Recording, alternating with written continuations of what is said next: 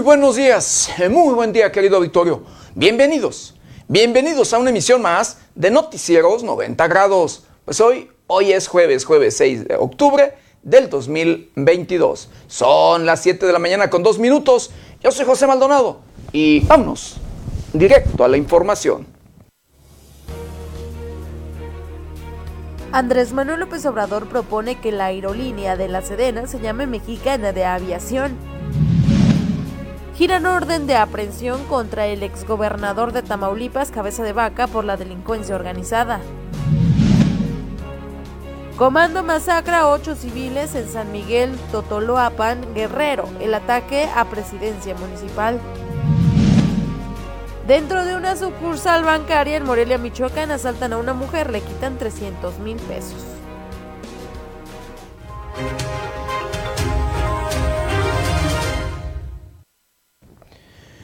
Bienvenidos, bienvenidos a una emisión más de Noticieros 90 grados. Pues sí, hoy, hoy ya es jueves, jueves 6 eh, de octubre del 2022. Seis días de este, el décimo mes de este año difícil, de este año complicado, de este año, de verdad, cada día más preocupante.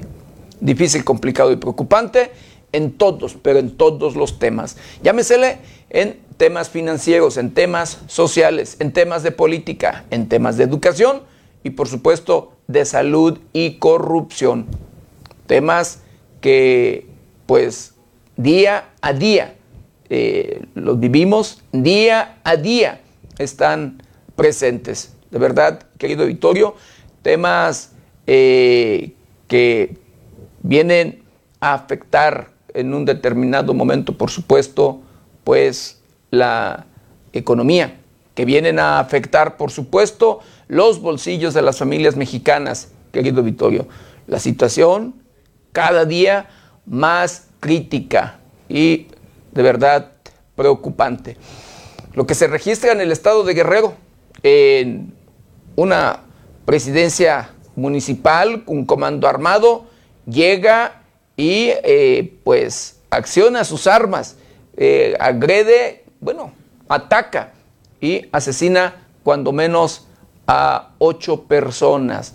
Como este, como este hecho, se repiten las historias en diferentes lugares, donde vemos que el, crimen organizado ya no respeta a nadie ni a nada. No les importa en lo absoluto la presencia, la presencia de las Fuerzas Armadas. No les importa en lo absoluto el que la Secretaría de la Defensa Nacional o el Ejército en sí circule en las calles. No les importa en lo absoluto la presencia de la Secretaría de Marina, de la Guardia Nacional o de las policías estatales.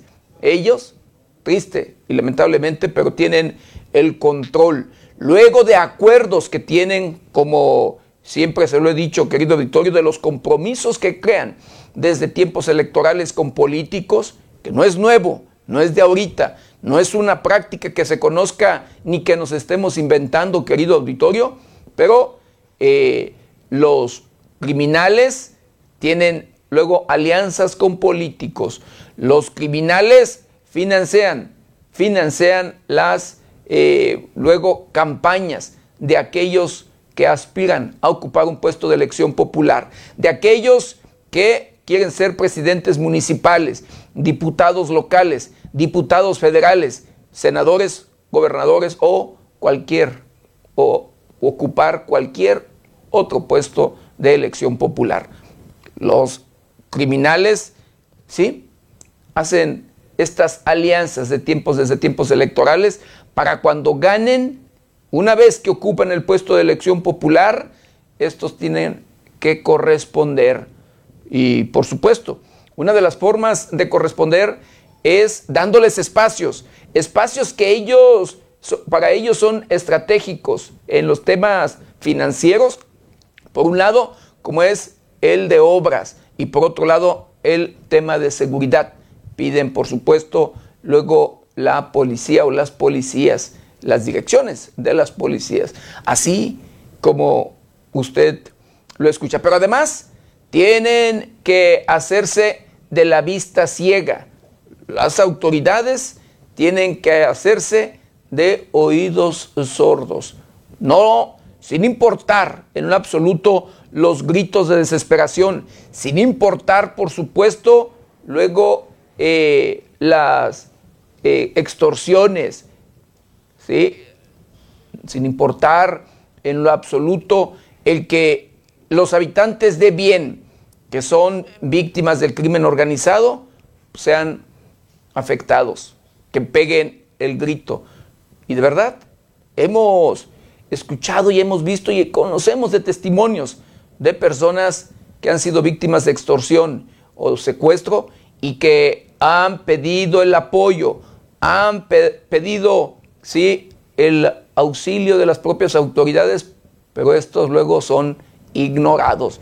Y en muchas de las ocasiones prefieren mejor callar, porque una vez que van a presentar una denuncia o van ante las autoridades, tardan más en hacerlo que en lo que los propios criminales ya los están acosando, cuando ya los están molestando, porque en muchas de las ocasiones son las propias autoridades las que les informan a los delincuentes.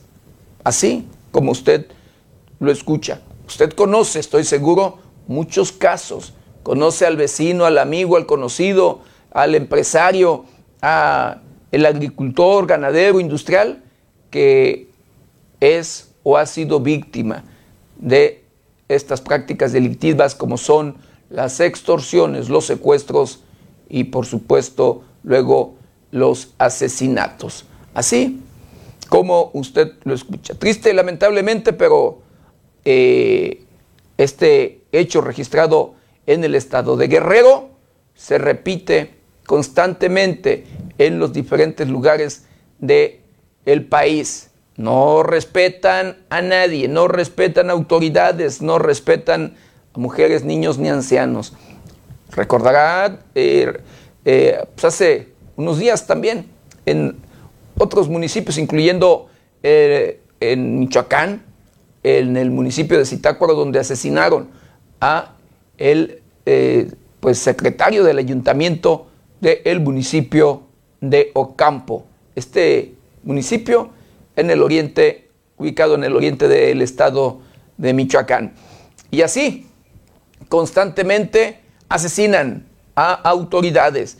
Son, híjole, decenas y decenas de presidentes municipales, autoridades, de autoridades que han sido asesinadas en tan solo estos cuatro años y fracción que lleva Andrés Manuel López Obrador.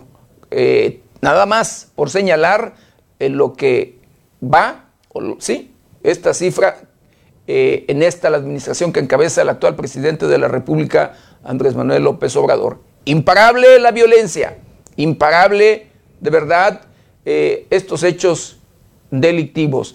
Y pues bueno, a pesar de todo lo que sucede, lo que se registra en el país, a pesar de estas prácticas y de la insuficiencia en un determinado momento de eh, el personal policíaco y de las Fuerzas Armadas, tanto estatales como municipales en el país, pues luego eh, se ha tenido que discutir en serio y, quien, y hay quienes no han coincidido desde luego, en que el ejército continúe en las calles. Un tema que ha causado mucha polémica y que, pero bueno, finalmente ya, ya fue aprobado y el ejército continuará en las calles hasta el 2028. Por lo mientras, aquí el tema, eh, desde mi muy personal punto de vista, mientras no se combata la corrupción, por supuesto que no, no, no bajará los temas de inseguridad. Mientras no se combata la corrupción y se acabe con ello, continuarán estas prácticas delictivas y continuarán, por supuesto, empoderándose aquellos grupos delincuenciales que tienen el control en los diferentes municipios, en las diferentes comunidades, en los diferentes estados ¿sí? Y porque créame que no hay un solo grupo delincuencial que pues no lleve a cabo estas prácticas delictivas. Todos los grupos criminales llevan a cabo las mismas prácticas criminales. Pero bueno, así las cosas, así la realidad, así como usted lo escucha. Por lo mientras vamos a hacer un recorrido por el portal de noticias más importante. Y en esta mañana, titular de la Secretaría de Gobernación entregó seguridad pública a tres líderes huachicoleros, como el gobernador de Tabasco. Aseguran rifles de grueso calibre y granadas de fragmentación en campamento del crimen organizado en Chinicuila, un narcocampamento de los grupos delincuenciales, que a pesar hablando de esto desde en el estado de Michoacán, a pesar de la presencia de los miles de efectivos de las Fuerzas Armadas, el crimen sigue presente, el crimen sigue haciendo de las suyas. Lamentablemente, una realidad. ¿A qué se deberá? ¿Por qué? ¿Por qué no tendrán miedo? ¿Por qué no les importa en lo absoluto la presencia y por supuesto los diferentes operativos que se realizan, se implementan en las diferentes regiones de la geografía michoacana? Bueno, imagínese usted. Así como usted lo escucha. En hechos distintos lleguen a un hombre, una mujer y dos menores, esto en el municipio de Celaya, de Celaya, Guanajuato. Asesinan a un ciclista en Zamora en Zamora, Michoacán. Inseguridad, violencia y más violencia. En cuatro días asesinan a siete personas en Morelia, la capital del estado de Michoacán. Al menos 200, de 200 sochiles desplazados de, Chenaló por eh, pugna entre grupos criminales. Confirma la Fiscalía de Guerrero 18 muertos en masacre en San Miguel Totolapan. 18, fueron 18 los muertos, entre ellos alcalde, policías y ciudadanos, ciudadano, ciudadano americano, así o norteamericano, como usted lo escucha. Imagínese, 18 los muertos, 18 las personas asesinadas en este municipio del el estado de Guerrero. Bueno, y ahora, ¿qué le parece? Le invito a que me acompañe a ver juntos un día como hoy.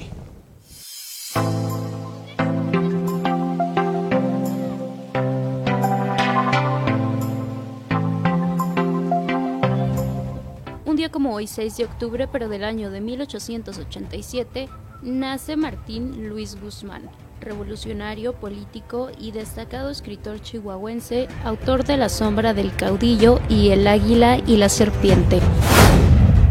En 1849 muere Manuel Crescencio Rejón, jurista y político mexicano, creador del derecho de amparo. El 6 de octubre se celebra en el mundo el Día Mundial de la Parálisis Cerebral, una fecha dedicada a los pacientes con esta condición y a sus familias con el objetivo de visibilizar y reivindicar sus necesidades, así como darles el apoyo que necesitan.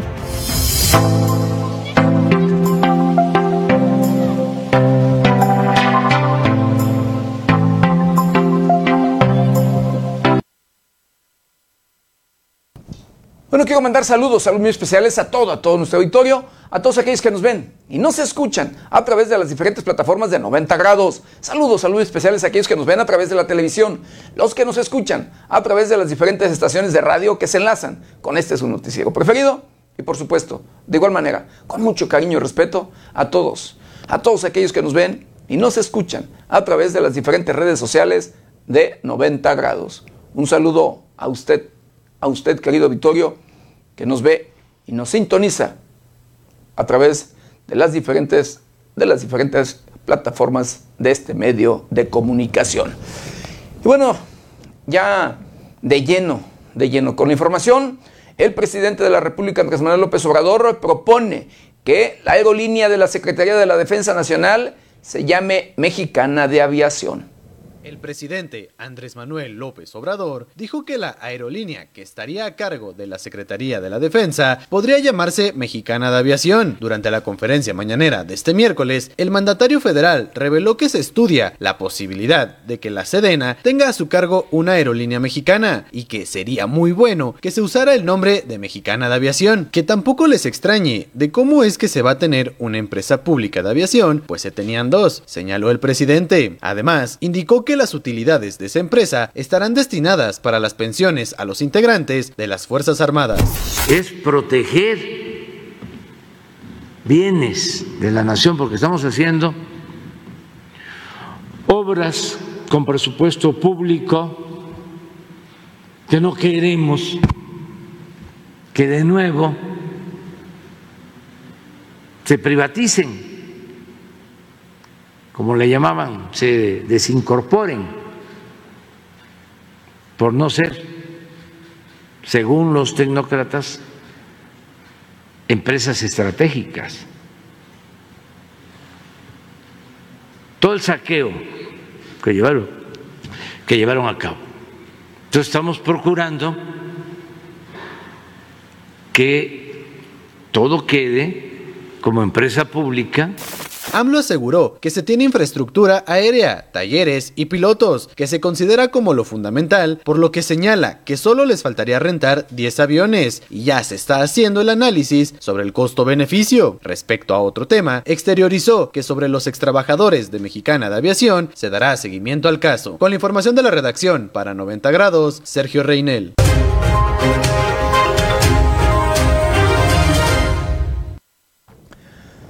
Y bueno, luego de la aprobación de pues esta iniciativa sobre que el ejército continúe en las calles, el presidente de la República, Andrés Manuel López Obrador, agradece a los senadores la aprobación de esta iniciativa. Esta mañana de miércoles, el presidente Andrés Manuel López Obrador agradeció a los senadores por la aprobación de la iniciativa de reforma que permite a las Fuerzas Armadas mantenerse en labores de seguridad pública hasta el año 2028. Aprovecho para agradecerle mucho a los legisladores, a los senadores, porque ayer ya se aprobó la reforma constitucional y se amplía el plazo para que el ejército y la Secretaría de Marina puedan estar hasta el 2028 apoyando la eh, consolidación de la Guardia Nacional y que puedan estar ayudando en labores de seguridad pública. Señaló que no solo estará en la Constitución, porque la iniciativa regresa a la Cámara de Diputados, pero se dijo seguro de que no va a haber problemas, porque no es una reforma a una ley, es una reforma constitucional y solo se requiere de las dos terceras partes de la votación. AMLO exteriorizó su confianza hacia las Fuerzas Armadas en tareas de seguridad pública, con el respeto a los derechos humanos. Y les tenemos confianza a los integrantes de las Fuerzas Armadas porque prevalece ahora una concepción distinta acerca de el respeto absoluto a los derechos humanos.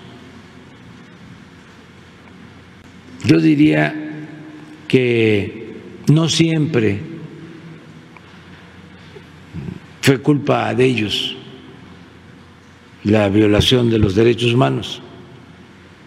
O más bien reitero de que las Fuerzas Armadas recibían órdenes de autoridades civiles. Con la información de la redacción para 90 grados, Sergio Reinel.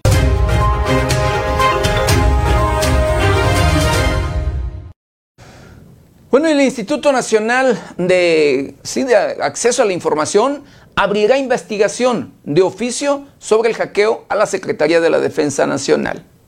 Al haberse vencido el plazo para que la Secretaría de la Defensa Nacional notifique al Instituto Nacional de Transparencia, Acceso a la Información y Protección de Datos Personales sobre la vulneración de datos que deberían mantenerse reservados sin que así haya sucedido. El organismo indicó una nueva investigación de oficio. La comisionada del Instituto Nacional de Transparencia, Acceso a la Información y Protección de Datos Personales, INAI, Josefina Ramos, informó que el organismo a su cargo iniciará en breve una indagatoria para conocer el tamaño del boquete que se abrió en la fase de datos de la Sedena, su mención y el tipo de información que fue sustraída. Recordó Josefina Román que todo servicio público tiene 72 horas para dar aviso al INAI sobre algunas vulneraciones a sus bases de datos e información sobre las medidas que se han tomado para evitar daños. La funcionaria explicó que hasta el momento el INAI desconoce qué tipo de información que correspondería a seguridad nacional fue hackeada y qué información de datos personales pudo ser abierta. De acuerdo a la legisladora en materia de protección de datos personales, pueden imponerse penas económicas y administrativas por el organismo interno de control de la Sedena y la notificación al respecto tendría que dar detalles de lo que ocurrió, cuánta información perdió.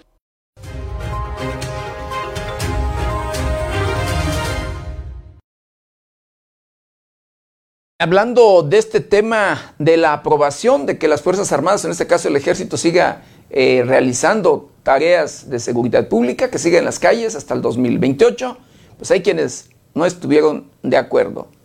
Sí, en este caso integrantes o dirigentes del movimiento, del movimiento ciudadano lamentan la aprobación de este tema. Antonio Carreño Sosa, líder estatal de Movimiento Ciudadano, criticó la determinación del Senado de aprobar la reforma constitucional, por la cual el ejército permanecerá en las calles para realizar tareas de seguridad pública hasta el 2028. Apuntó que existe un Senado sometido, situación que dijo quedó en evidencia con los legisladores que cambiaron su voto a favor en el último momento. Cuestionado sobre la postura del senador michoacano Antonio García Conejo, dijo es una acción que tendrá que explicar a la ciudadanía. Detalló que de los 40 legisladores que estuvieron en contra, 12 correspondieron al voto de senadores de extracción de Movimiento Ciudadano Carreño Sosa recordó que un tema que tanto el gobierno federal como estatales han descuidado es el fortalecimiento de las corporaciones policiales municipales, que continúan operando prácticamente en todo el país bajo condiciones no aptas para abatir los índices delictivos. Informó para 90 grados Amanda Bautista Rodríguez.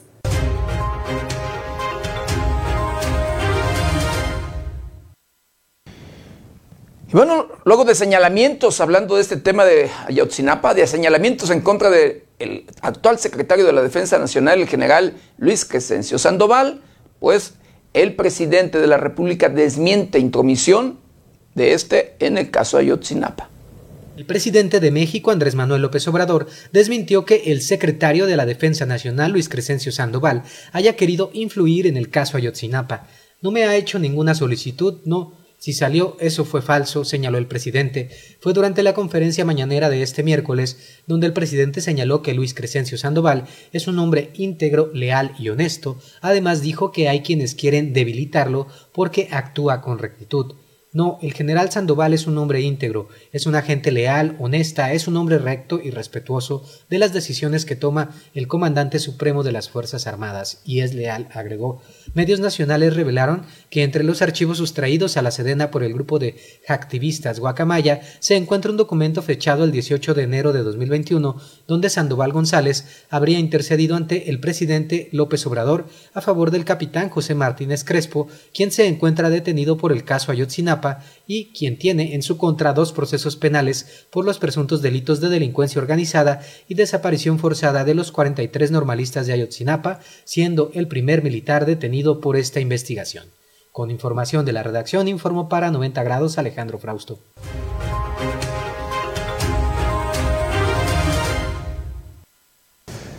Y bueno, hablando de otro tema, hablando en este caso de pues, la justicia, justicia laboral, la jefa de gobierno de la Ciudad de México pues, dice que el nuevo modelo de justicia laboral entre, sí, entre en total operación en el país.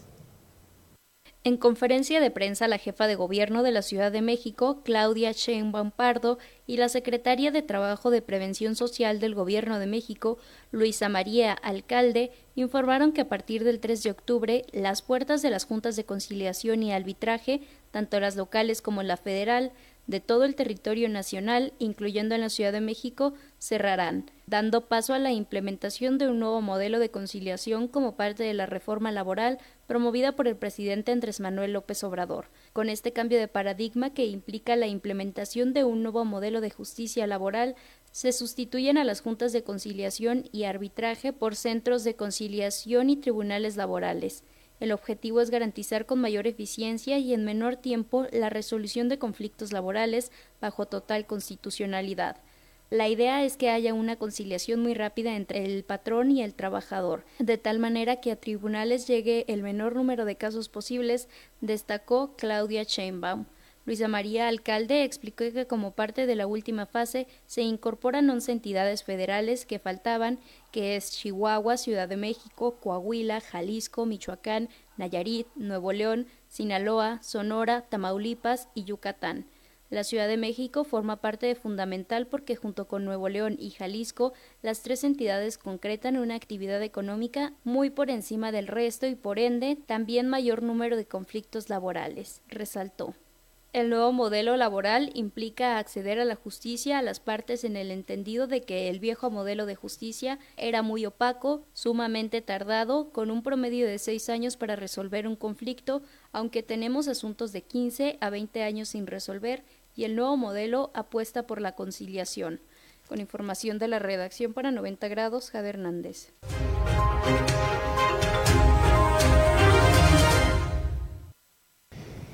Y bueno, pues quieran orden, orden de aprehensión contra el exgobernador de Tamaulipas, Cabeza de Vaca. Esto por delincuencia organizada.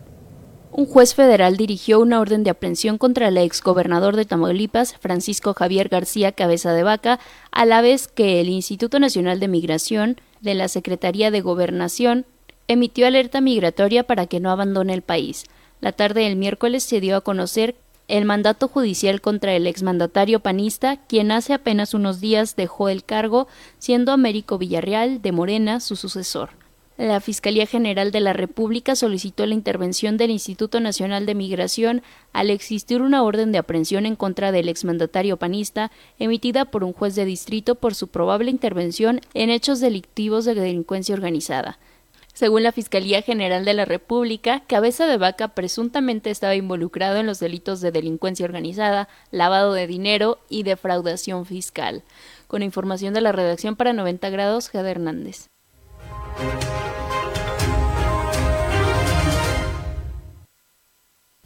Bueno, pues retomando y hablando en nueva cuenta del caso Ayotzinapa. Pues nombran, ¿sí? Eh, o designan a Rosendo Gómez Piedra como nuevo fiscal de este caso. Pocos días después de que Omar Gómez Trejo, exfiscal del caso de Ayotzinapa, renunciara a finales del mes pasado, Rosendo Gómez Piedra fue designado como nuevo titular de la Unidad Especial de Investigación y Litigación que se encarga del caso Ayotzinapa. Gómez Piedra es doctor en Ciencias Penales y Política Criminal, además de contar con una participación judicial y maestría en Derecho Penal. Es originario de Tabasco, además de que fue consejero y presidente del Instituto Electoral y de Participación Ciudadana, así como magistrado presidente del Tribunal Electoral del Estado. Durante el año 2018 fue fue designado como subprocurador de procesos de la Procuraduría General de Justicia del Distrito Federal y magistrado presidente del supernumerario del Tribunal Superior de Justicia. Desde enero del presente año era director jurídico del Fondo Nacional de Fomento al Turismo, FONATUR. Con información de la redacción informó para 90 grados Alejandro Frausto.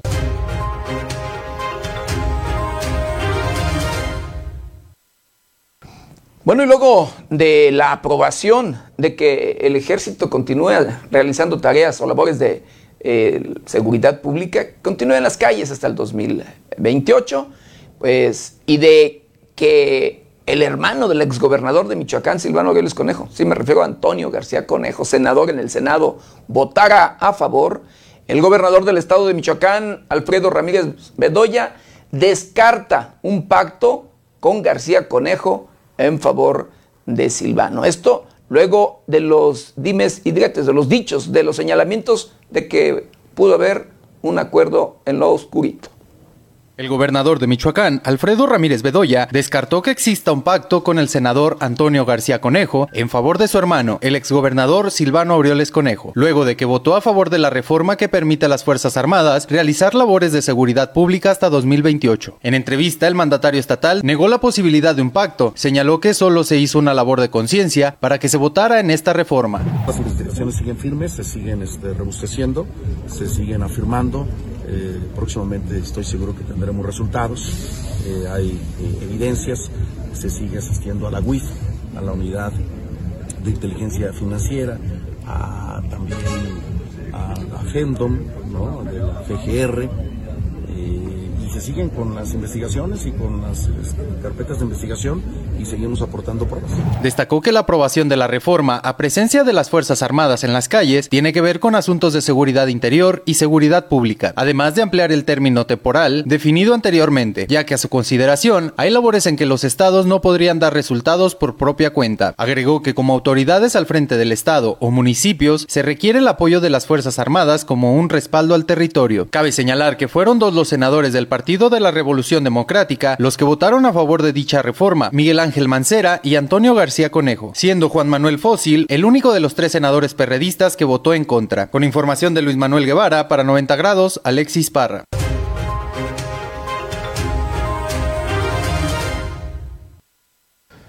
Bueno, y hablando de Silvano Aureoles Conejo, sí, el exgobernador del estado de Michoacán, pues este proclama que recorrerá el país, sí, México, para luego buscar la candidatura a la presidencia de la República. El exgobernador de Michoacán, Silvano Aureoles Conejo, anunció que iniciará un recorrido por todo México para después buscar la candidatura a la presidencia en 2024. Dio a conocer que visitará las 32 entidades de la República en busca de un diálogo abierto y franco para escuchar y para diseñar la propuesta que permita visualizar el México que soñamos y que queremos. Asimismo, declaró que su gira se financiará con los ingresos que recibe como ingeniero forestal y con apoyos de amigos. Durante su discurso, indicó que México vive una crisis de la democracia que pone en riesgo el futuro de nuestro país. Además, señaló a la educación como el pilar de la sociedad y habló de los problemas de la seguridad en México como una dolorosa realidad. Dijo tener vocación para atender las problemáticas sociales y demostrar que en México se deben hacer las cosas bien. Subrayó que no es justo que en un pueblo tan noble exista desigualdad y que la mayoría vive en una situación francamente adversa. Finalmente, destacó que el país que quiere no es un país de bandos, sino un país de unidad y convocó a que nos encontremos en el camino y que juntos cambiemos a México para ser un mejor país. Con información de la redacción para 90 grados, reportó Paulina Martínez.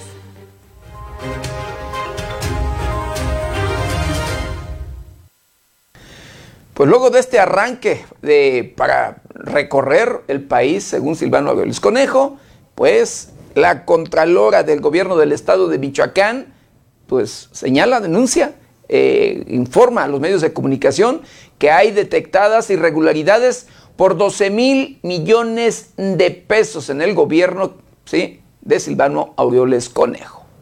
Hasta este día se han detectado irregularidades por 12 mil millones de pesos ocurridas en el sexenio del exgobernador Silvano Aureoles Conejo, informó la Contralora del Gobierno de Michoacán, Azucena Marín Correa. Seguimos presentando, esta semana vamos a presentar otras tres. Como ustedes saben, están concentradas en, dependencias específicas, que es seguridad pública, salud, este, SEAC, mm, educación y se me va ahorita otra. ¿Cuántos se han presentado ya en total? 19. Nosotros presentado 19. Además, 63 exfuncionarios han sido notificados por inhabilitación. La Secretaría de la Contraloría ha solicitado a las autoridades actualización de domicilios para dar continuidad a las notificaciones. Otros 27 exfuncionarios han sido notificados y faltan por comparecer ante la Contraloría. No te puedo decir si el exgobernador va en, en, los procedimientos. Lo que sí te puedo decir es que los procedimientos se están presentando en las instancias y ya le corresponde al tribunal y a las fiscalías hacer su trabajo. La semana pasada tuvimos audiencias, se presentaron los exfuncionarios a, a, argumentar lo que ellos consideran oportuno. En esta semana tendré, tendremos más comparecencias. Reportó para 90 grados Luis Manuel Guevara.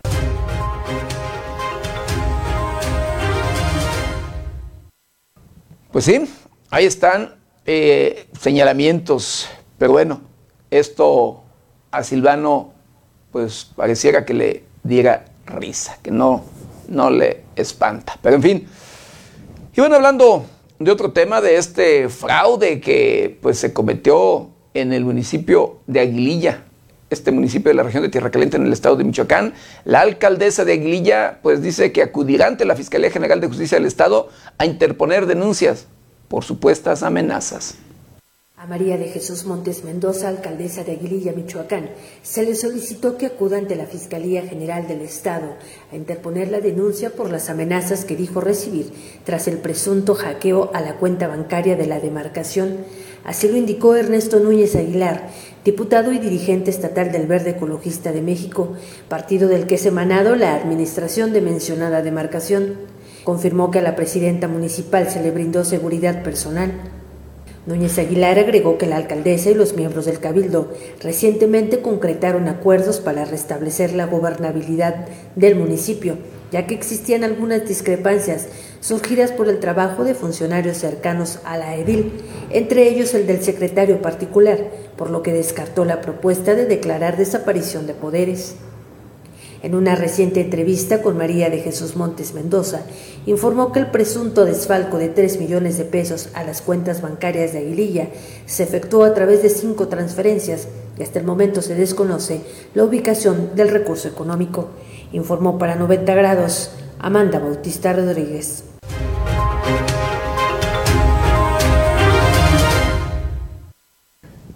Bueno, y hablando de esta masacre registrada en el estado de Guerrero, en el municipio de San Miguel Totoloapan, bueno, se hablaba en un inicio, escuche usted, de ocho civiles eh, muertos en este, en este ataque. Pues bueno, se ha incrementado, pero la primera información fue de ocho civiles muertos. Un grupo de civiles armados, miembros del crimen organizado, irrumpieron en la cabecera municipal de San Miguel Totoluapan, en la Tierra Caliente de Guerrero, atacando la presidencia municipal y abriendo fuego contra civiles que se encontraban en las calles. Según reportes de, inteligencia recabados por autoridades en esa región, antes del ataque, un grupo delictivo con base en Arcelia advirtió que un rival había entrado a su territorio por San Miguel Totoluapan.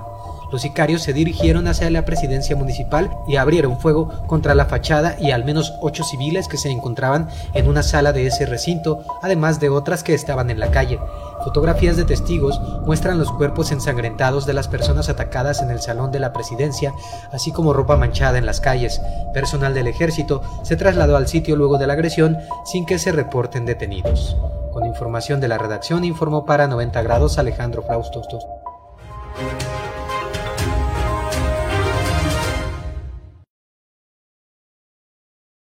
En incursión de este grupo criminal a eh, Totolapan, pues el grupo armado eh, mató al alcalde, a su padre y pues a las otras más de 10 personas en una masacre registrada la tarde del miércoles en el municipio de San Miguel Tololoapan, en la tierra caliente del estado de Guerrero, fueron asesinados el presidente municipal, su padre y alrededor de 20 personas más, según información preliminar. Se atribuye al grupo delictivo Los Tequileros el ataque que tuvo lugar la tarde del miércoles contra la presidencia municipal de San Miguel Totoloapan. En un salón fueron asesinadas al menos ocho personas y el resto en otras áreas del ayuntamiento y en las calles, trascendiendo que son hasta 20 las víctimas fatales. Entre las víctimas se encuentran policías municipales. Tras el ataque, los sicarios huyeron y bloquearon carreteras para impedir el paso de las autoridades. Con información de la redacción, informó para 90 grados Alejandro Frausto.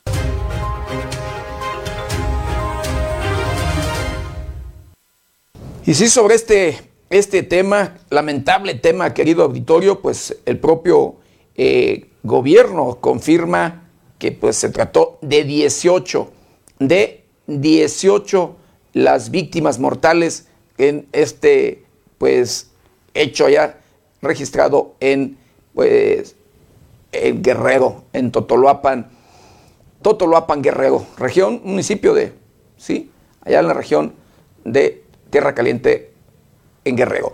El alcalde de San Miguel Totoloapan, Conrado Mendoza, su padre, su cuñado de nacionalidad americana y 15 personas más fueron asesinados en un ataque armado atribuido al grupo armado Los Tequileros. Los hechos se registraron la tarde de este miércoles cuando un comando armado irrumpió en la presidencia municipal matando a varias personas en los salones del recinto, en un domicilio cercano y la calle que cruza por dicho ayuntamiento. Fotografías y videos de testigos que grabaron con sus celulares muestran cuerpos ensangrentados tirados en las calles, el patio de una casa y en la vía pública. El alcalde Conrado Mendoza, su padre, su cuñado Gustavo Salazar, de nacionalidad americana, son tres de las diez víctimas hasta, hasta el momento identificadas, siendo los otros siete Freddy Martínez Sauso, director de Seguridad Pública de San Miguel Totolapan, Roberto Mata Marcial, consejero del alcalde, Génesis Araujo Marcos, administrador de la Jurisdicción Sanitaria 01 de eh, Tlapehuala, Samuel García N. y José Antolín Calvo Caballero, ambos de seguridad personal de Conrado Mendoza, por descartar o señalar algunos. Las víctimas fueron encontradas en un inmueble ubicado en el barrio de San Pablo, cuyo dueño, Javier Domínguez, y su hijo del mismo nombre también fueron asesinados. Tres personas heridas fueron trasladadas en helicóptero a un hospital sin que se conozca sus identidades. Esto es parte, pero se confirma que fueron 18, y esto lo confirma la propia Fiscalía General de Justicia del Estado de Guerrero. 18 personas muertas en este lamentable hecho allá, registrado en Totoloapan, Guerrero. Y bueno, continuando, continuando con la información, y hablando de Oaxaca, Exedil, Exedil en, muere en enfrentamiento durante asamblea indígena. Durante una asamblea indígena, el expresidente municipal de San Martín y Tunyoso del estado de Oaxaca, Pedro Díaz Martínez, fue asesinado. Fue durante el día 2 de octubre cuando habitantes de la región mixteca llevaron a cabo una asamblea electiva por el sistema normativo indígena. Ahí, dos grupos iniciaron una discusión que terminó en enfrentamiento y dos hombres realizaron múltiples disparos. A causa de los disparos, la asamblea fue suspendida sin que autoridades estatales se hayan pronunciado sobre los hechos. A consecuencia de ello, tres personas personas resultaron heridas y una de ellas murió. Más tarde se informó que fue identificado como el expresidente municipal Pedro Díaz Martínez. Hasta el momento se desconoce el estado de salud de los otros dos heridos. Con la información de la redacción para 90 grados, Sergio Reinel.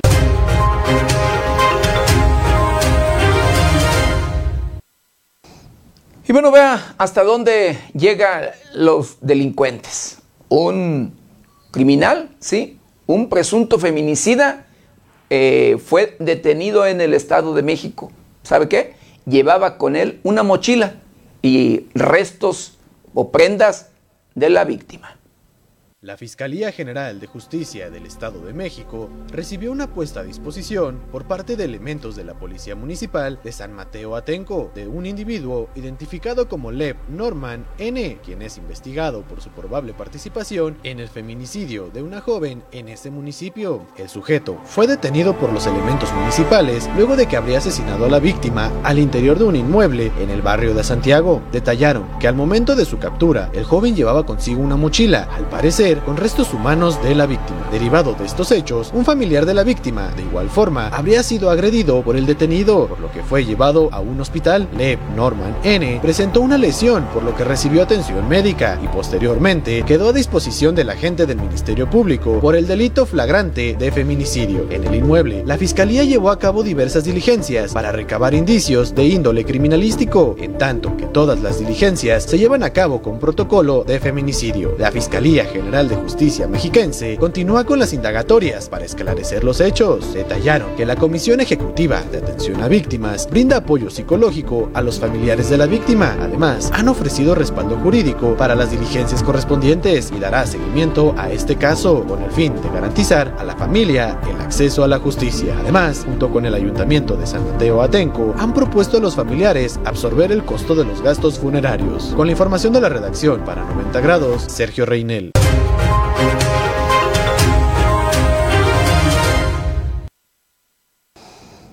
Y bueno, un autobús, escuche usted, un autobús que transportaba estudiantes choca en la México-Veracruz, una joven mujer muere.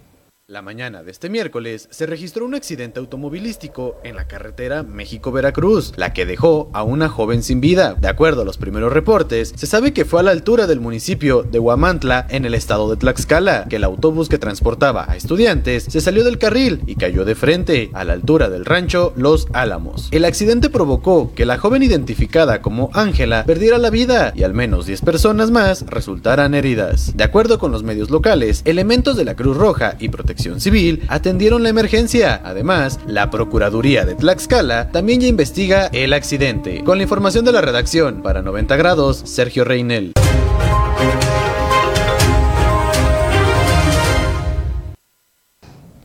Y bueno, en el municipio de Irapuato, esto en el estado de Guanajuato, despiden a 100 policías, presuntamente vinculados con el crimen organizado. 100 agentes de la Dirección de Seguridad Pública del municipio de Irapuato, en Guanajuato, fueron despedidos el martes en medio de un fuerte operativo de seguridad por presuntos vínculos con el crimen organizado y quienes no acreditaron los exámenes de control y confianza. Fue a las 6 de la mañana que se citó a los agentes en el Centro de Integración Policíaca de Irapuato, donde se les hizo una revisión de armas y se les notificó de su despido, lo que causó molestia en varios de ellos. Exigiendo respuestas, los agentes cesados protestaron y se enfrentaron a golpes con agentes de la Guardia Nacional Nacional y Ejército Mexicano. Tras el enfrentamiento, el gobierno de Irapuato informó que la policía municipal está cruzando por una reestructuración a fin de que dé resultados, agregando que se trata de una decisión administrativa. El secretario de Seguridad Ciudadana, Ricardo Benavides, explicó que la depuración de la corporación ha ocurrido desde el pasado mes de mayo, ya que está en reconstrucción y destacó que la operatividad de la corporación continuará al 100%, toda vez que se apoyarán elementos de la Guardia Nacional, Secretaría de la Defensa Nacional, Marina y Fuerzas de Seguridad del Estado de Guanajuato. Con la información de la redacción para 90 grados, Sergio Reinel.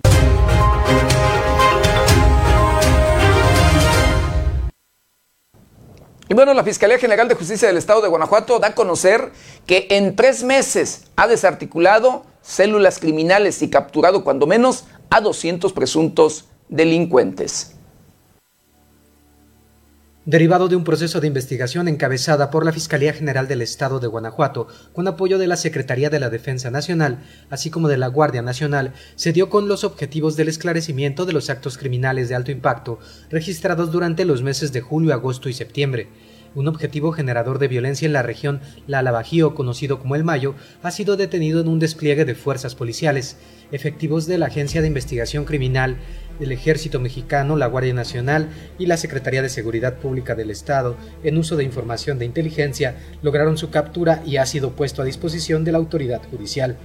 Mario Martín N., alias El Mayo, está ligado a un grupo criminal, el cual ha sido vinculado a diversas situaciones generadoras de violencia en la zona Laja Bajío. Entre los eventos delictivos que ha perpetrado se encuentra la masacre del bar Los Tres Amigos, registrada el 6 de agosto de 2022 y cuenta con varias órdenes de aprehensión por homicidio. El pasado 17 de agosto de 2022, en la colonia Villa de los Reyes en Celaya, Guillermo N., hijo del presidente municipal de Celaya, fue ultimado a balazos por dos sujetos que ya están detenidos. Juan Antonio N. fue vinculado a proceso penal y es el autor material del atroz crimen y Juan Manuel N. se encuentra en espera de que se resuelva su situación jurídica. A raíz de la investigación que inició la Fiscalía para esclarecer el homicidio del hijo del alcalde, se logró la detención de cuatro personas más, integrantes de una célula delictiva. Uno de los detenidos era líder del grupo, además, fue liberada una joven que estos sujetos mantenían privada de su libertad. Ernesto N., reportero y comerciante del municipio de San Luis de la Paz, fue asesinado en el interior de un depósito de cerveza, donde también ultimaron a tres personas más.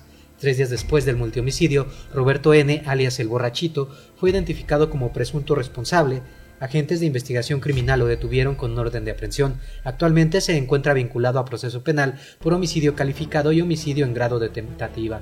Posteriormente, ocho personas pertenecientes a un grupo delictivo organizado fueron detenidas durante un operativo donde se aseguraron vehículos de motor, contenedores de plástico con residuos de gasolina, armas cortas y largas, droga, equipo táctico y equipos de comunicación utilizados para la comisión de ilícitos que generaron un clima de terror e inseguridad mediante la quema de autos y negocios ocurridos entre la noche del martes 9 y la madrugada del miércoles 10 de agosto del año en curso.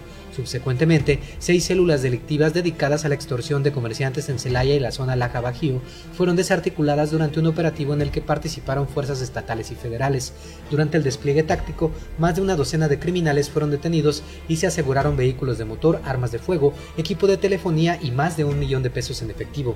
En San Miguel de Allende, la Fiscalía General del Estado de Guanajuato desarticuló una célula criminal relacionada a diversos homicidios cometidos en fechas anteriores. Por medio de operaciones ministeriales basadas en inteligencia táctica, se logró ubicar una casa de seguridad donde se resguardaban los inculpados. Paralelo a ello, elementos de la agencia de investigación detuvieron a cuatro sujetos en posesión de armas cortas y largas, equipo táctico, municiones, dos vehículos de motor y equipo de comunicación. Gustavo N., alias El Cuadros, considerado un objetivo generador de violencia en la zona Laja Bajío, fue detenido durante un despliegue de fuerzas policiales del Estado y la Federación.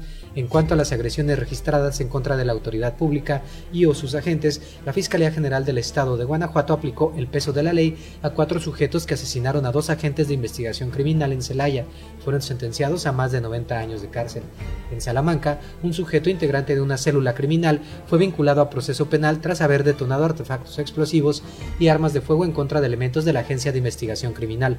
El primero de agosto en Irapuato, un sujeto intentó privar de la vida a elementos de la Agencia de Investigación Criminal durante una persecución y fue detenido. El rastro de sangre que dejó al huir condujo a los agentes hasta una clínica cercana, donde el lesionado ingresó buscando atención médica y salió detenido bajo cargos de homicidio en grado de tentativa contra servidores públicos. En Celaya pasarán más de 120 años en la cárcel dos masculinos culpables de asesinar a un hombre y disparar contra elementos de la Agencia de Investigación Criminal. En San Luis de la Paz, Adán N. fue vinculado a proceso penal por atrincherarse en la azotea de un inmueble y disparar con un arma larga en contra de elementos preventivos. Víctor Alfonso N. fue sentenciado a 128 años de cárcel por disparar contra elementos de la Fiscalía del Estado en Celaya. También en Celaya, Eduardo N. vinculado a proceso penal luego de haber sido detenido durante una persecución que inició por agresión armada en contra de elementos de la Secretaría de Seguridad Pública de Celaya en la comunidad de Rincón de Tamayo un hombre de 41 años disparó a elementos de seguridad pública de Salamanca al intentar huir en un vehículo robado el pasado 25 de julio de este año. Quedó vinculado a proceso por los delitos de homicidio contra servidores públicos en grado de tentativa, robo calificado y daños. Su acompañante fue abatido en la reacción de los elementos de policía. En la capital fue sentenciado un joven que disparó contra policías municipales durante una persecución que inició en la colonia Noria Alta y terminó en la colonia Marfil con la volcadura de la camioneta en la que huían. La Fiscalía General del Estado logró la captura del autor de las masacres registradas en Irapuato, Silao y Romita los días 13 y 17 de septiembre de 2022. El objetivo criminal cuenta con órdenes de aprehensión por su intervención en múltiples homicidios han sido detenidos dos sujetos que irrumpieron en un velorio en Jaral del Progreso y asesinaron a cuatro personas. Fue capturado otro de los presuntos intervinientes en la masacre de Celaya. La Agencia de Investigación Criminal operó acciones que condujeron a la detención de Gustavo Guadalupe N. La Fiscalía General del Estado obtuvo vinculación a proceso penal por el delito de terrorismo para el tanque y el pollo por hechos registrados en San Miguel de Allende el 9 de agosto de 2022. Los casos destacados en supralíneas y quienes intervinieron en cada uno de ellos forman parte de las más de 200 personas que se encuentran bajo proceso penal y o que ya fueron sentenciadas, así como los detenidos que quedaron a disposición de la autoridad federal. Con información de la redacción, informó para 90 grados Alejandro Frausto.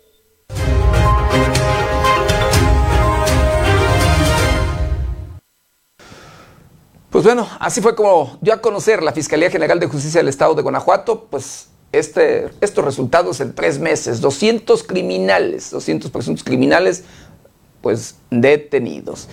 Y bueno, mire, una de las prácticas de los grupos delincuenciales, de los grupos criminales, pues en, últimas, los últimos años, pues son precisamente las prácticas terroristas.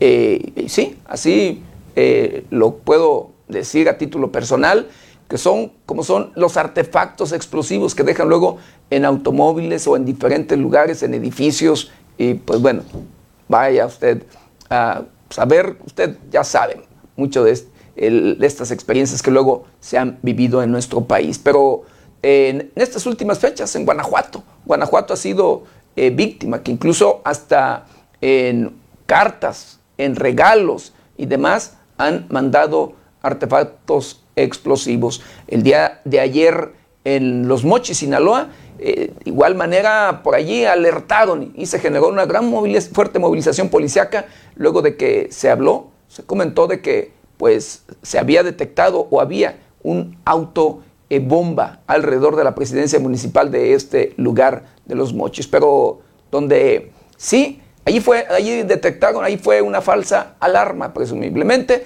pero donde sí, sí hubo eh, un vehículo, un explosivo, eh, fue en, en, en tránsito municipal de Villagrán, Guanajuato.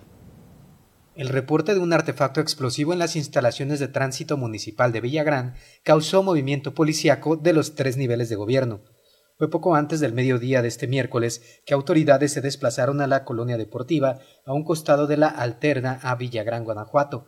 Personal de dichas oficinas se encontraban afuera quienes notificaron a la policía municipal de la existencia de un explosivo. Acto seguido, colocaron la cinta amarilla dando parte a la Fiscalía Regional y a la Secretaría de la Defensa Nacional, quienes son los especialistas con su grupo de antiexplosivos y la olla contenedora de artefactos explosivos. Hasta el momento se desconoce la mecánica del suceso, sin embargo, trascendió que sujetos entraron y abandonaron el artefacto para después darse a la fuga. Con información de la redacción informó para 90 grados Alejandro Frausto.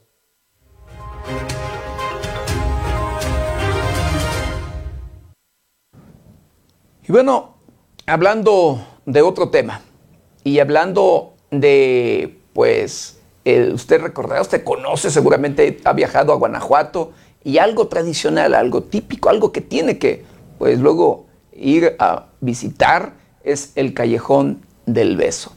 Pues este Callejón del Beso ha sido clausurado allá en Guanajuato.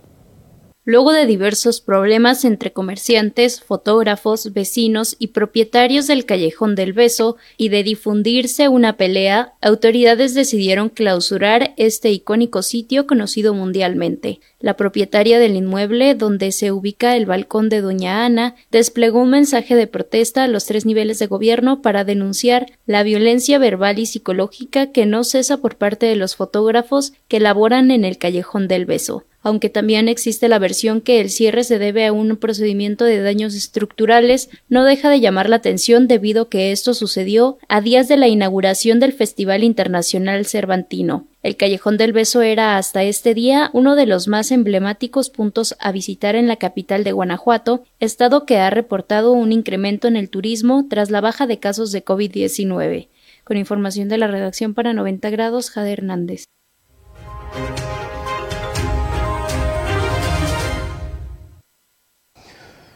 Bueno, y la Guardia Civil, sí perteneciente a la Secretaría de Seguridad Pública del Estado de Michoacán, detiene a siete integrantes de una banda criminal.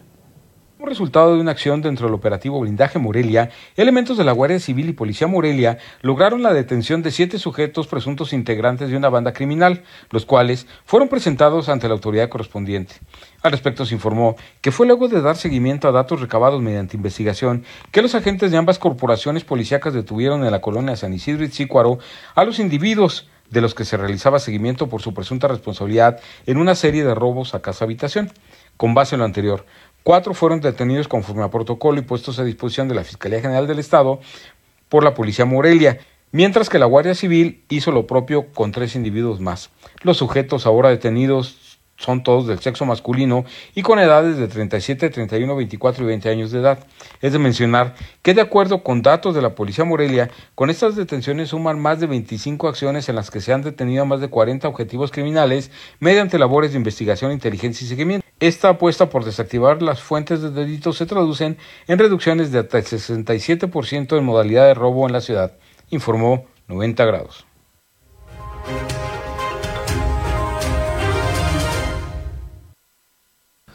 Y bueno, ya en Morelia, sí, dentro de una sucursal, escuche usted, que esto es una práctica que se ha repetido de manera constante en la capital del estado de Michoacán y en otros estados de la República, dentro de una sucursal bancaria, eh, pues asaltan a una mujer, le quitaron cuando menos 300 mil pesos.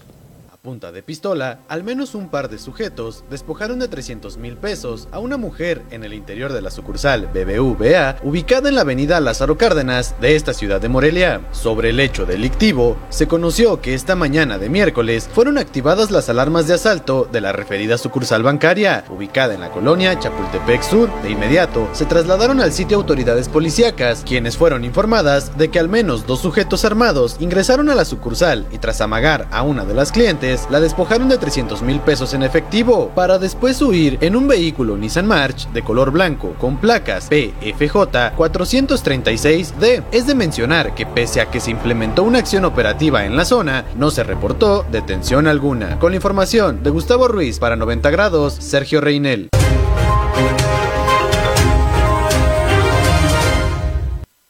Y sí, y es que la inseguridad en Morelia, la capital del estado de Michoacán, imparable. La violencia que no, que no para. A pesar de los esfuerzos que hace el personal de la Secretaría de, Seguridad Pública del estado de Michoacán, sí, la Guardia Civil y la Policía Municipal, pues esto es imparable. Escuche usted, en tan solo cuatro días, en tan solo cuatro días asesinaron a siete personas en la capital michoacana. La primera semana de octubre del mes, el, del domingo 2 a este miércoles 5, la capital del estado de Michoacán ha vivido una racha de asesinatos en diferentes colonias, todas ellas identificadas con alto grado de violencia. En cuatro días ya suman siete las ejecuciones registradas en la capital michoacana. De los 17 homicidios dolosos que hasta el momento han ocurrido en la entidad, el municipio de Morelia concentra más del 40% de los casos.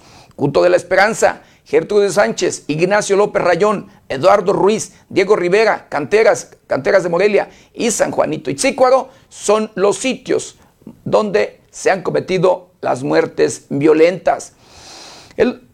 Sí, así como usted lo escucha, bueno, ahí ya viene la descripción de todos, de cada uno de los asesinatos, si quiere ver la información completa en el portal de noticias 90grados.com.mx y para no, no tardar más, pues aquí le dejo esta información. En tan solo cuatro días, ¿sí? Han asesinado a siete personas en la capital Michoacán. Imagínese usted, eh, pues, cómo están las cosas. Y bueno, eh, en otro tema, han recuperado dos, dos de los felinos rescatados por Zoológico de Morelia. Así lo da a conocer Medina Ávila, recuperados, ya sanos. Dos de los tres felinos rescatados por el zoológico de Morelia del santuario Black Jaguar registran buena salud y han salido a exposición en jaulas, informó Julio César Medina Ávila, director del Parque Zoológico Benito Juárez. Pues en términos médicos llegaron con un 25% de viabilidad en metabolismo Hoy logramos ya alrededor de arriba del 85% del metabolismo, clínicamente prácticamente sanas. Eh, las leonas. El león está tardando un poquito más. El león está tardando más porque él llegó con neumonía, insuficiencia hepática y renal.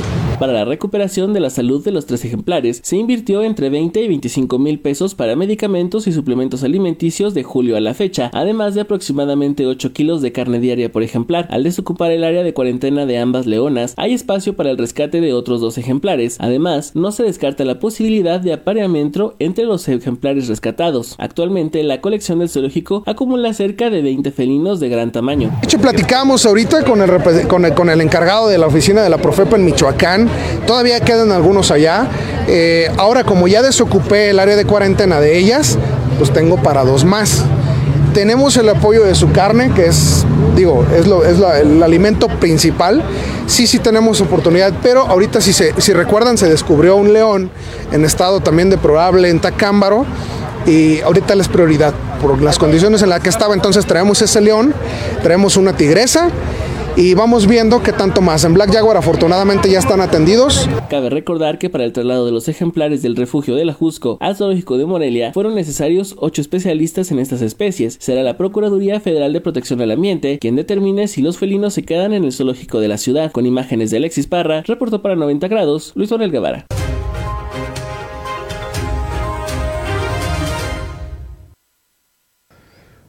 Bueno, le informamos en su momento que habitantes de Tepalcatepec pues habían por allí cazado un cocodrilo y pues lo habían, se habían alimentado con él, de él. Bueno, la Profepa ya presenta ya presentó una denuncia por la caza de cocodrilo en este municipio de Tepalcatepec.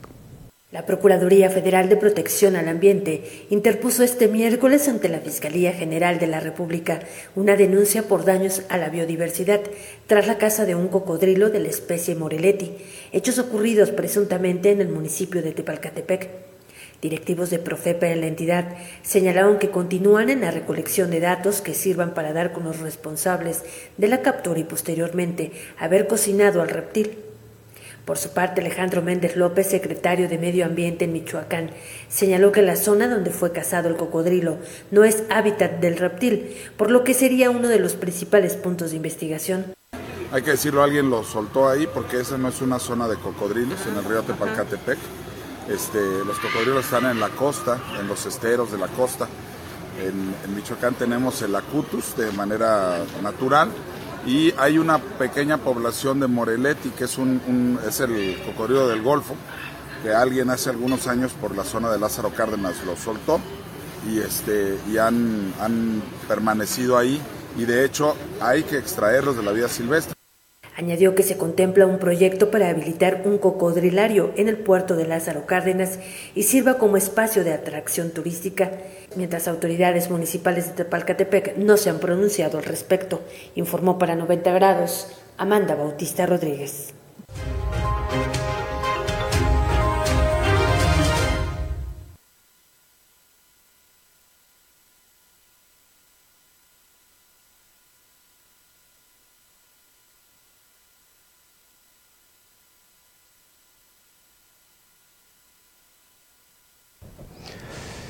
Confirman, escuche usted, confirman mil, 1968 casos de viruela símica en México. Preocupante este tema, querido. Hasta el 3 de octubre se han confirmado 1.968 contagios de viruela símica en 31 entidades federativas y ninguna defunción. Se informa en el informe técnico semanal de vigilancia epidemiológica de la Secretaría de Salud. Detallan que identificaron en total 3.564 personas que cumplen la definición operacional de caso probable, de los cuales 1.968 están confirmados, 446 en estudio y 1.150 descartados mediante prueba de laboratorio. Señalan que existen dos defunciones que, durante su atención médica, se identificaron con lesiones compatibles con viruela símica, resultando confirmados por laboratorio. Dichos decesos son analizados por un grupo de personas expertas en materia de infectología para dictaminar si existe causa atribuible a la infección por virus de la viruela símica. El Instituto de Diagnóstico y Referencia Epidemiológicos notificó que los casos positivos se encuentran distribuidos en 31 entidades federativas, Ciudad de México,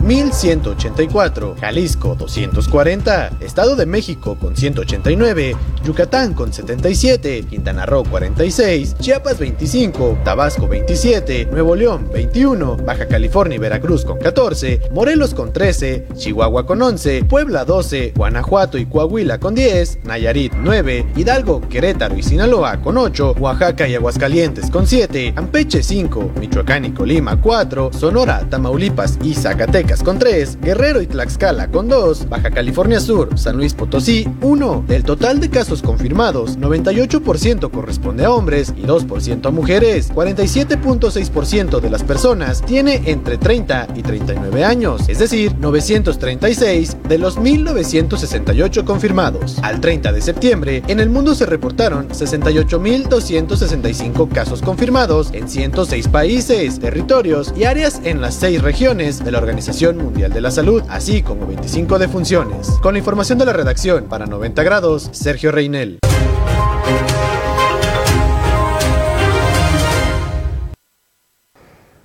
No hay que echar de verdad en saco roto este tema, querido auditorio, porque no sabemos, no sabemos ni cómo ni cuándo. Hay que seguir las medidas, las medidas que pues nos recomienda el sector salud.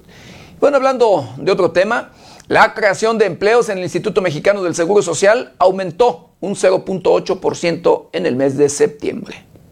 El Instituto Mexicano del Seguro Social informó que para el 30 de septiembre de 2022 se tienen registrados 21.409.358 puestos de trabajo. De estos, el 86.6% son permanentes y el 13.4% eventuales Con esta cifra, en septiembre se registró un aumento mensual de 172.492 puestos, que equivalen a una tasa mensual de 0.8%. Este incremento es el segundo más alto para un septiembre desde que se tiene registro. Por tipo de trabajador, se registró un incremento mensual de 116.056 puestos permanentes durante septiembre, el tercero más alto desde que se tiene registro para dicho periodo. Con lo anterior, la creación de empleo de enero a septiembre es de 789.210 puestos, de los cuales el 74.3% corresponde a empleos permanentes. Este incremento de casi 790.000 puestos es el tercero más alto desde que se tiene registro considerando periodos comparables.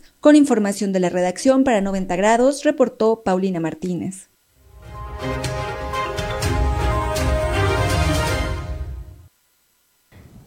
Y ponga atención, querido auditorio, en la siguiente información. Según eh, una agencia europea de medicamentos, ¿sí? medicamentos con ibuprofeno y codeína pueden generar daños graves a nuestra salud. La Agencia Europea de Medicamentos alertó que el uso prolongado y en dosis superiores a las recomendadas de medicamentos que incluyan codeína e ibuprofeno pueden ocasionar daños renales y gastrointestinales graves e incluso la muerte como efecto secundario, por lo que durante su última reunión mensual, el Comité de Evaluación de Riesgos de Farmacovigilancia aconsejó un cambio en el prospecto de los fármacos que combinan estas dos sustancias, codeína e ibuprofeno, para que incluyan una advertencia de daños graves, incluida la muerte especialmente cuando se toma durante periodos prolongados. La advertencia se hizo luego de que el comité revisara varios casos de toxicidad renal, gastrointestinal y metabólica, los cuales se han informado en casos de abuso y dependencia de codeína con combinaciones de ibuprofeno, de los cuales algunos han sido fatales. La combinación del opioide, codeína y el antiinflamatorio ibuprofeno se usa para aliviar el dolor, pero la comisión ha advertido que su uso repetido puede provocar adicción y abuso debido al componente de codeína. Con la información de la redacción, para 90 grados, Sergio Reinel.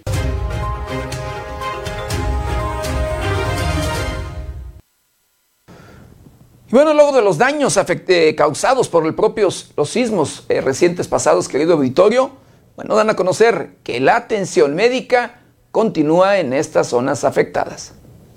El gobierno del estado, a través de la Secretaría de Salud de Michoacán, continúa brindando atención médica y mental en las zonas afectadas por los sismos. Fue por ello que los servicios que se ofrecen fueron supervisados por la directora de los Servicios de Salud de Michoacán, Belinda Iturbide Díaz. Hasta el corte del 4 de octubre se han otorgado 2.778 consultas médicas a las familias asentadas en las zonas afectadas y en total se ha trabajado en 19 localidades y municipios como Cualcomán, Maruata, Aquila, Faro de Bucerías, Boca de Apiza, San Vicente, Ticuís, Colola, La Placita de Morelos, Elotate, Villa Victoria, Parácuaro, Apatzingán y Antunes. El personal de salud ha visitado 5.891 casas en busca de pacientes que requieran atención médica o de protección contra riesgos sanitarios y se han aplicado a la población 2.317 vacunas contra la influenza, neumococo, hepatitis B, varicela, BCG, triple viral y derrotavirus. Actualmente se atiende a la población albergada en el refugio temporal instalado en Tizupán, municipio de Aquila, y se han podido brindar 115 consultas de salud mental relacionadas con ansiedad y depresión y visitar 12.874 viviendas para el control del dengue, zika y chikungunya. Los hospitales móviles ubicados en Apatzingán y Maruata continúan en operación, así como el consultorio médico con atención de urgencias junto al centro de salud de Aguililla. Con información de la redacción para 90 grados, reportó Paulina Martínez.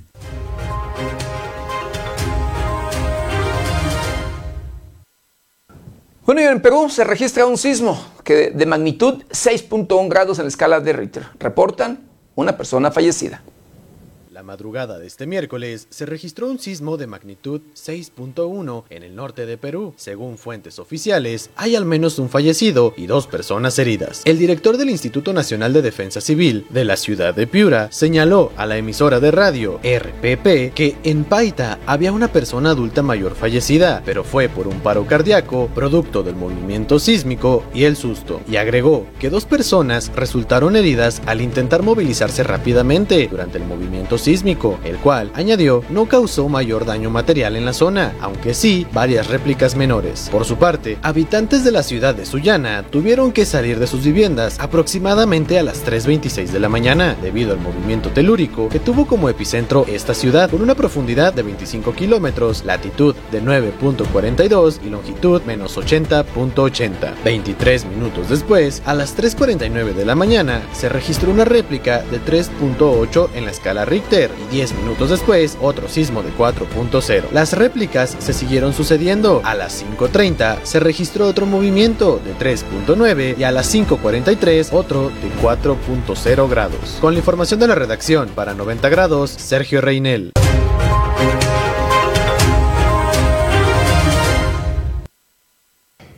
Bueno, luego de los daños que causara el huracán Ian allá en los Estados Unidos y en el caso particular de Florida, Biden, el presidente de los Estados Unidos, visita esta entidad. El presidente de los Estados Unidos, Joe Biden, y su esposa Jill Biden visitaron Florida este miércoles, lugar donde el huracán Ian devastó zonas enteras y dejó más de 70 personas fallecidas. La pareja presidencial recorrió la zona en helicóptero antes de reunirse con políticos locales y con residentes, al tiempo en el que continúan los esfuerzos de ayuda e inicia el proceso de reconstrucción. Recordemos que el miércoles pasado el estado de Florida fue impactado por el huracán Ian de categoría 4 por lo que las autoridades continúan contabilizando los decesos y evaluando los daños materiales provocados por una de las tormentas más vigorosas que haya vivido Estados Unidos. El conteo oficial de muertes era hasta este martes de 76 personas. Sin embargo, medios locales contabilizan más de un centenar de fallecidos, mientras que los cuerpos de auxilio siguen trabajando en los barrios que continúan bajo el agua. Con información de la redacción para 90 grados, reportó Paulina Martínez.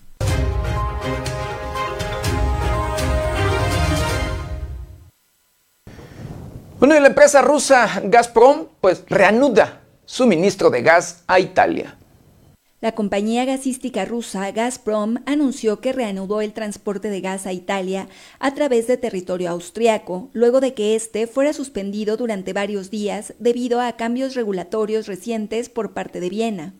Fue a través de un mensaje por la red social Telegram que Gazprom señaló la reanudación del servicio e indicó que había logrado encontrar, junto con los compradores italianos de su gas, una solución sobre el formato de interacción en el contexto de los cambios regulatorios que tuvieron lugar en Austria a fines de septiembre. Al respecto, agregó que el operador austriaco anunció su disposición a confirmar las nominaciones de transporte de gas de la empresa Gazprom Export, lo cual permite el suministro a través de Austria. Por su parte, la compañía energética italiana Eni confirmó los flujos de gas a través de Austria por parte de Gazprom, luego de que el sábado pasado indicara que no los había recibido a lo que Gazprom respondió indicando la imposibilidad de transportar el hidrocarburo a través de Austria debido a que el operador austriaco se negaba a confirmar las nominaciones por los cambios de regulación ocurridos recientemente. Con información de la redacción para 90 grados, reportó Paulina Martínez.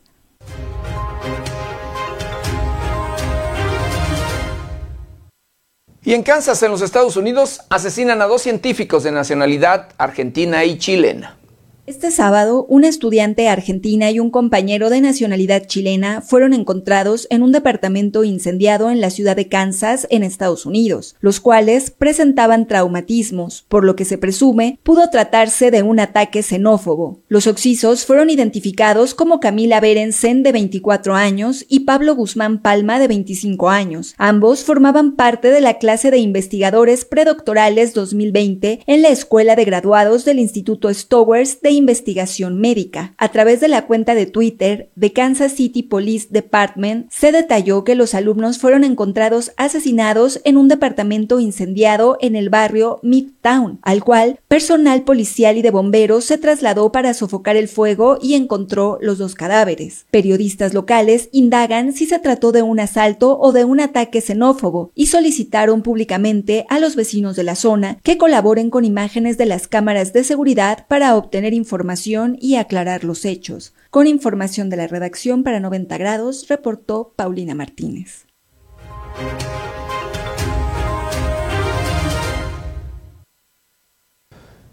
Y bueno, vinculan a proceso a prisión domiciliaria a Daniel Tabe por tentativa de homicidio calificado.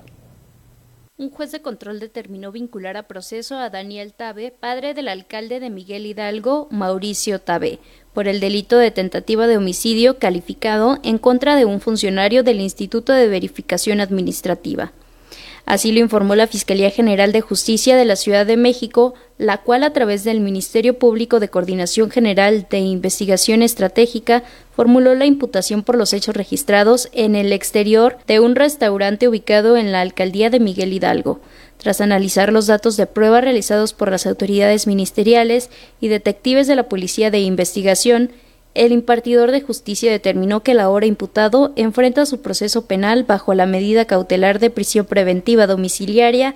Además, fijó el plazo de un mes para el cierre de la investigación complementaria.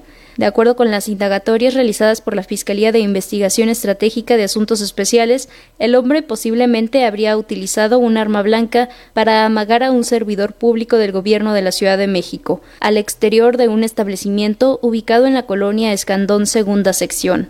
Con información de la redacción para 90 grados, Jade Hernández.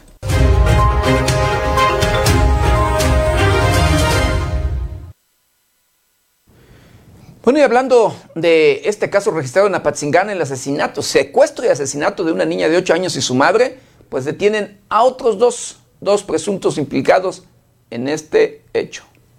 Luego de que fueran detenidos un hombre y una mujer, padre e hija, presuntos involucrados en el asesinato de una mujer y su hija ocurridos en Apatzingán, fueron presentados ante el juez de control, quien definirá su situación jurídica. Con esta acción suman cuatro personas detenidas por estos hechos. Al respecto se informó que los detenidos son Pascual N. y Elvia Lisset N., padre e hija, de quienes existen datos de prueba de su posible participación en el delito de secuestro agravado ocurrido el pasado 26 de septiembre en el municipio de Apatzingán. Durante las investigaciones realizadas por la Unidad Especializada de Combate al Secuestro, se pudo establecer que el día en cita, las víctimas se trasladaban a bordo de una camioneta Kia tipo Soult, color blanca, en las inmediaciones de la colonia La Florida, cuando Miriam Montserrat M. se comunicó con unas personas para informarles que había realizado el cobro de un dinero. Desde ese momento, ya no se tuvo más conocimiento del paradero de ambas. Ese mismo día, el esposo y padre de las agraviadas comenzó a recibir llamadas telefónicas en las que fue amenazado con atentar contra la vida de las víctimas si no realizaban el pago de una importante suma de dinero, misma que fue pactada y concretada durante la madrugada del 27 de septiembre. Sin embargo, estas no fueron liberadas. Por temor a que madre e hija estuvieran en peligro, el 28 de septiembre se comunicó el secuestro ante la Unidad Especializada de Combate al Secuestro de la Fiscalía General del Estado, que emprendió las investigaciones correspondientes para dar con su paradero. No fue hasta el 29 de ese mismo mes que, tras recibir el reporte de un doble homicidio, personal de la unidad especializada en la escena del crimen se trasladó a la calle 3 Cualcomán de la colonia Bugambilia para llevar a cabo actuaciones con relación al caso, confirmándose que se trataba de Miriam Monserrat M y de su hija, quienes de acuerdo a la necropsia murieron a consecuencia de asfixia por estrangulación. Durante los trabajos de investigación se logró establecer la participación de Daniela N e Itzel Alejandra N, así como la de Pascual N y Elvia Lisset N, estos últimos detenidos el pasado 3 de octubre por un delito diverso.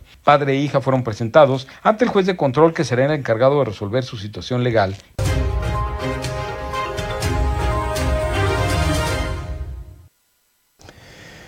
Bueno, y ahora para que no nos sorprendan los cambios climáticos, acompáñeme a conocer el pronóstico del tiempo para las próximas horas.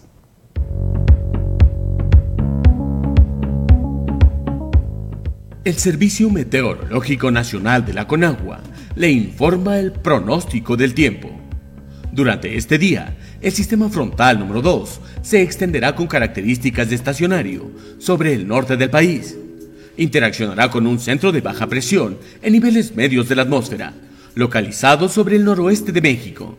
ocasionando lluvias fuertes a muy fuertes, con descargas eléctricas y posibles granizadas, así como fuertes rachas de viento en Sonora y Chihuahua. Por otra parte, un canal de baja presión extendido sobre el norte, occidente y centro del país originará chubascos y lluvias fuertes en estas regiones, con lluvias puntuales muy fuertes en Coahuila, Aguascalientes, Zacatecas, Jalisco y Guanajuato.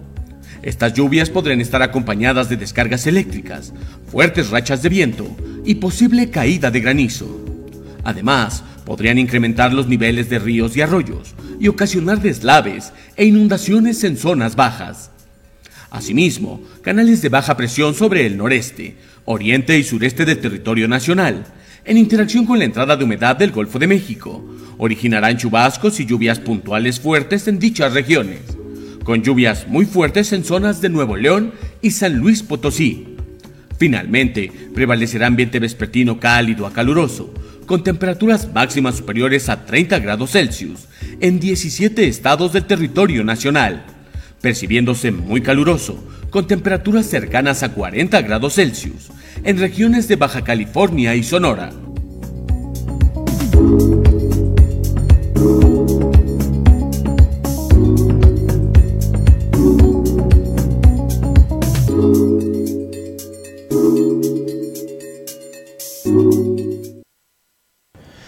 Pues hemos llegado, hemos llegado al final de una emisión más de Noticieros 90 grados. No sin antes quiero agradecerle infinitamente el que nos hayan acompañado en este su noticiero preferido. De igual manera, el que nos ayuden, nos ayuden a compartirlo para llegar a todos los rincones del planeta. Yo lo espero mañana, mañana ya viernes, de 7 a 8 de la mañana, nuestra querida compañera Berenice Suárez, de 8 a 9 de la noche. Y recuerde, lávese las manos constantemente con agua y jabón.